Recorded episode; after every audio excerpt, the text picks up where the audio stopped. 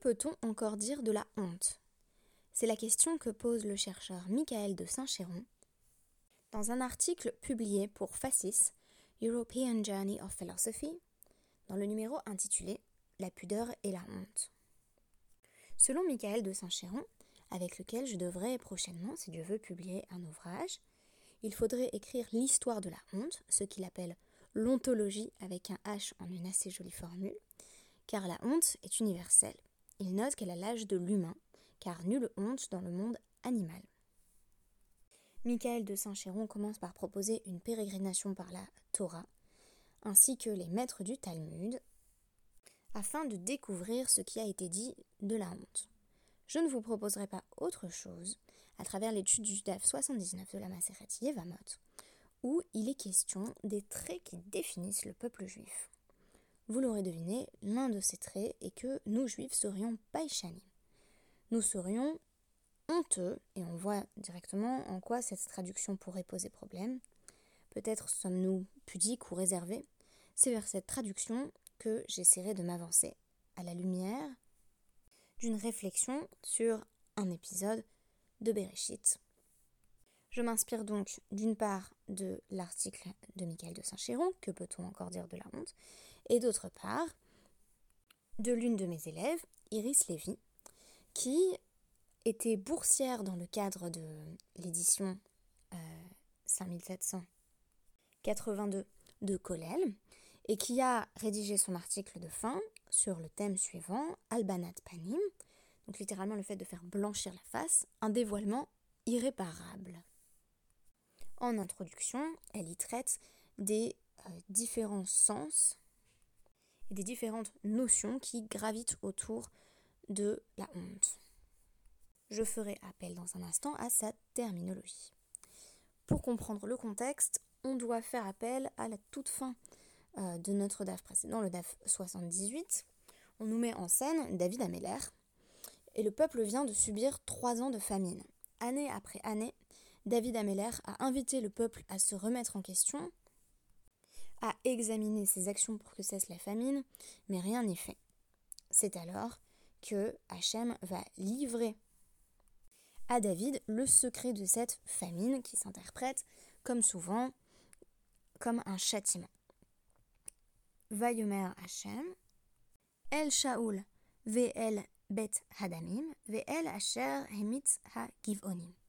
La raison pour laquelle la famine fait rage, citation du deuxième livre de Shmuel 21.1, c'est en raison de Shaoul, parce que euh, chez Lo Nispad Kahalacha, on ne lui a pas euh, donné l'éloge funèbre qu'il aurait mérité, mais aussi en raison du sang versé, qui serait apparemment le sang des Gibéonites. La Gemara va nous inviter à relire le Sefer Shmuel et nous dit où est-ce qu'on trouve un épisode où Shaoul met à mort les Gibéonites Évidemment, il n'y en a pas. Et là, Mitor Sheharag Nor, euh, Nov, pardon, Ir HaKohanim, Shehayu euh, Maspikin Lahem Maim Vemazon, Main Umazon, pardon, en bonne grammaire, Maale Alav HaKatuv Keilu Haragam. Non, en réalité, Shaoul n'a pas mis à mort les Gibéonites directement, mais il a fait tuer euh, les habitants de Nov, qui était une ville de Kohanim, et qui euh, fournissait aux Gibéonites eau et nourriture. Et c'est comme si, euh, ou du moins le Passouk le lui compte, comme si il avait tué les Gibéonites eux-mêmes. Alors Shaoul constate que c'est trop tard pour réparer l'absence de respect, l'absence d'éloge funèbre pour Shaoul, euh, donc, euh, Nafku Lehu euh, Terissa Yare Shata. Parce que 12 mois sont déjà passés, vélo d'Arkelemispédé, et ça ne se fait pas, en fait, de prononcer un éloge funèbre pour quelqu'un qui est décédé il y a plus d'un an. Donc là, je suis au tout début du DEF 79. Mais, Netinim, Nikrinu, Ve Nifaisenu. Mais pour les Gibéonites, on peut encore agir, donc on n'a qu'à les appeler et trouver le moyen de les apaiser. Nouvelle citation, donc toujours le deuxième livre du Sefer Shmuel, 21 de 1 à 6. Donc le roi fait convoquer les Gibéonites et leur dit Ma et Selachem, Wama euh, Achaper, Ba'o vacho et nachalat Hashem. Donc, euh, il, il, leur dit qu'est-ce que je peux faire pour vous, comment est-ce que euh, je peux obtenir le pardon de sorte que vous bénissiez l'héritage d'Hachem, de sorte qu'il n'y ait plus de différent entre les Gibéonites et le peuple juif? Et ils vont répondre En kesef c'est pas une question d'argent, vous pouvez pas nous avoir avec avec un, cadeau, avec des richesses. nous, ce que nous voulons, c'est sept fils de euh, Shaoul. Donc nous voulons que sept fils de Shaoul euh, soient mis à mort et qu'ils soient pendus. Donc, euh, Paesino, Velo, mi euh, David Ameller a essayé de trouver d'autres manières de les apaiser et ça n'a pas fonctionné. Par conséquent, il a effectivement livré sept des fils de Shaoul, mais ça lui a donné une très mauvaise opinion des Gibéonites, ou Netinim, ce qui justifie par la suite que euh, les Gibéonites ne soient plus acceptés dans l'assemblée d'Hachem, c'est-à-dire qu'on va estimer qu'ils euh, sont trop cruels pour faire office euh, de convertis. Pourquoi? Eh bien parce que quand on évalue la sincérité de convertis, on peut se baser sur un certain nombre de critères ou de traits de caractère qu'on va chercher chez les convertis. Amar, David a dit il y a trois signes dans cette nation, c'est-à-dire il y a trois traits caractéristiques du peuple juif. À Rachamanim, ils ont de la compassion.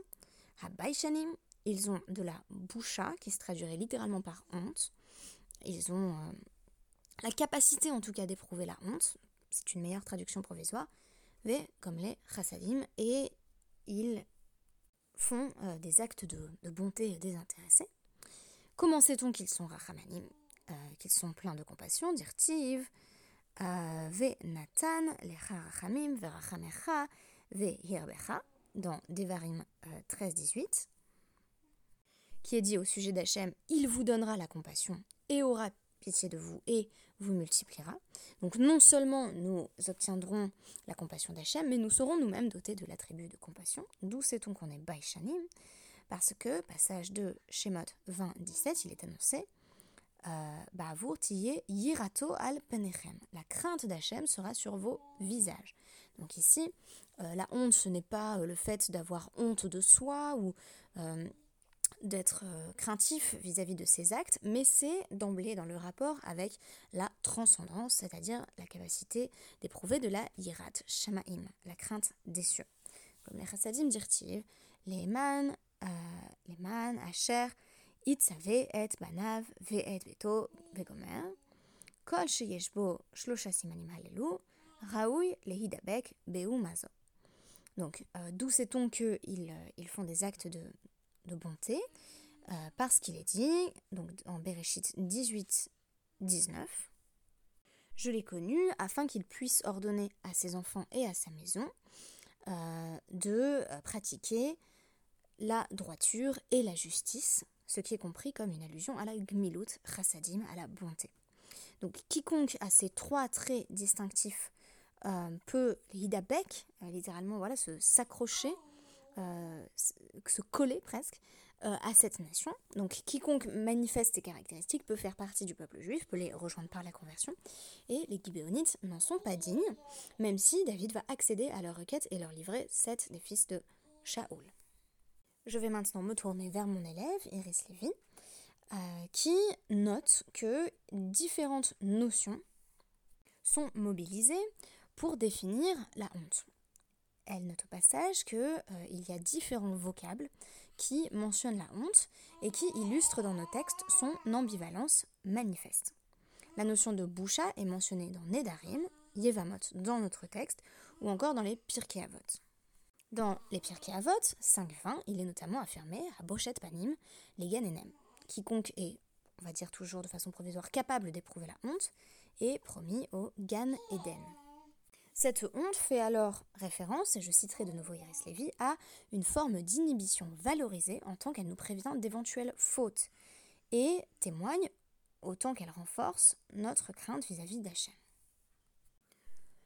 Pour conclure, le terme de pochette décrivant le sentiment de honte ressenti face à Hachem Et ici, euh, je suis peut-être en désaccord avec Iris Lévy, puisque elle note à cet endroit-là que le terme de bochette décrit un sentiment de honte ressenti à la suite d'une faute. Euh, ce n'est pas forcément le cas, c'est-à-dire que dans le passage qu'on a cité euh, de Shemot, on n'a pas forcément l'association à une transgression. C'est plutôt une forme de conscience de soi devant la présence divine. Donc je ne dirais pas que Boucha ou, ou Bochette font allusion systématiquement à la faute, mais plutôt à la crainte de se voir soi-même en train de fauter. Ça, ce serait mon, différent avec, avec mon élève peut-être. Euh, et donc, en tout cas, euh, Bochette et Boucha font allusion à une mida, c'est-à-dire à une caractéristique, voire une vertu, a priori louable. Je cite de nouveau euh, Iris avec laquelle je suis de nouveau totalement en accord. Simultanément, la boucha est aussi introduite comme une limite qui peut freiner le rapprochement des Hébreux avec Dieu, c'est-à-dire qu'ils sont tellement dans la crainte d'Hachem qu'il euh, y a une difficulté à, recevoir la révélation, et de l'élève avec l'étude, puisqu'il est aussi dit dans Pirkei Avot, de 5, Lo Habaishan Lomed. Le timide, on va dire cette fois-ci, euh, n'apprend pas, parce que peut-être imaginez un élève timide en classe, il n'ose pas poser ses questions, et par conséquent, il lui est beaucoup plus euh, difficile d'avancer. Et ça, c'est tout ce qui relève de la pochette ou boucha par rapport à soi-même. Et en parallèle de ces premières exceptions, euh, Iris va consacrer l'essentiel de son article à la honte interpersonnelle infligée à autrui, à laquelle la tradition donne le nom de albanat panim, qui consiste à faire blanchir le visage d'autrui et cela constitue un interdit éthique majeur, puisque on sait que faire honte à autrui euh, revient à le tuer, ainsi que c'est affirmé dans Baba Metia 58b. Donc, moi, ce qui m'intéresse ici, c'est moins la notion de albanat panim, dont je pense que j'aurai l'occasion de parler à travers d'autres tapim, que cette notion de, euh, de boucha, de honte. J'en reviens maintenant à mon autre article de Michael de Saint-Chéron pour avoir un éclairage euh, au sujet d'un passage qui va nous permettre de vraiment définir cette honte, je répète que pour moi, la boucha ou bochette, c'est la crainte de fauter, mais ça peut être aussi la crainte de poser des questions. C'est quand on se projette soi-même en train euh, d'agir euh, ou en train de dire quelque chose qui nous, euh, qui nous placerait dans une situation compliquée où on se verrait pris en défaut. Donc, si on pense à un épisode en particulier pour désigner la honte, je pense que juifs et non-juifs répondront la désobéissance de Adam et Chava. donc, Michael de Saint-Chéron note au passage que dans la Torah, ni lors de la désobéissance d'Adam et Chava, ni lors du meurtre d'Abel par le mot honte n'est prononcé. Il rappelle que ce sentiment de honte se dit boucha, mais que la honte au sens de scandale se dit chaofa. Or, il est malgré tout mentionné au dernier verset du deuxième chapitre de la Genèse, euh, Va shnehem veishto velo ils étaient nus et ils n'éprouvaient pas de honte. C'est-à-dire que, en fait, ils n'étaient pas euh, capables de se dissocier de même, de se voir comme autres. J'ai l'impression que c'est le trajet que présuppose la honte, c'est-à-dire d'être capable de se projeter comme extérieur à soi. Je reviens à Michael de Saint-Chéron. Lisons le commentaire de Rachi. Euh, il ne connaissait pas la pudeur pour pouvoir distinguer entre le bien et le mal. Cette fois-ci, Boucha ou Bochette est redéfini comme pudeur. Euh, pudeur qui est d'ailleurs le terme qu'on emploie souvent pour traduire tsniout, tandis que je préfère traduire tsniout par réserve. Mais Rashi va proposer en fait finalement une équation euh, et une adéquation entre euh, la bochette, la boucha et la tsniout. En effet, Michael de Saint-Chéron poursuit que par déduction, ceux qui savent distinguer entre le bien et le mal, eux seuls connaissent non pas tant la honte que son corollaire, c'est-à-dire la pudeur. La honte est liée ici à la représentation qu'on a d'un interdit et à la possibilité d'en venir à enfreindre cet interdit, que l'on l'ait enfreint ou pas concrètement.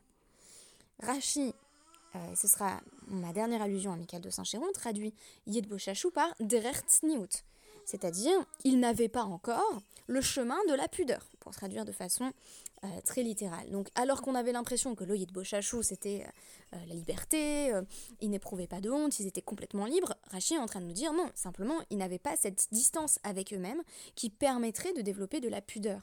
Donc ce qu'on va lire avec un premier niveau de lecture superficielle euh, comme un attribut plutôt mélioratif, ils ne connaissaient pas la honte, ils étaient euh, voilà hermétiques euh, à tout sentiment de distance vis-à-vis de soi, va être réinterprété à travers ce commentaire de Rachi comme un défaut.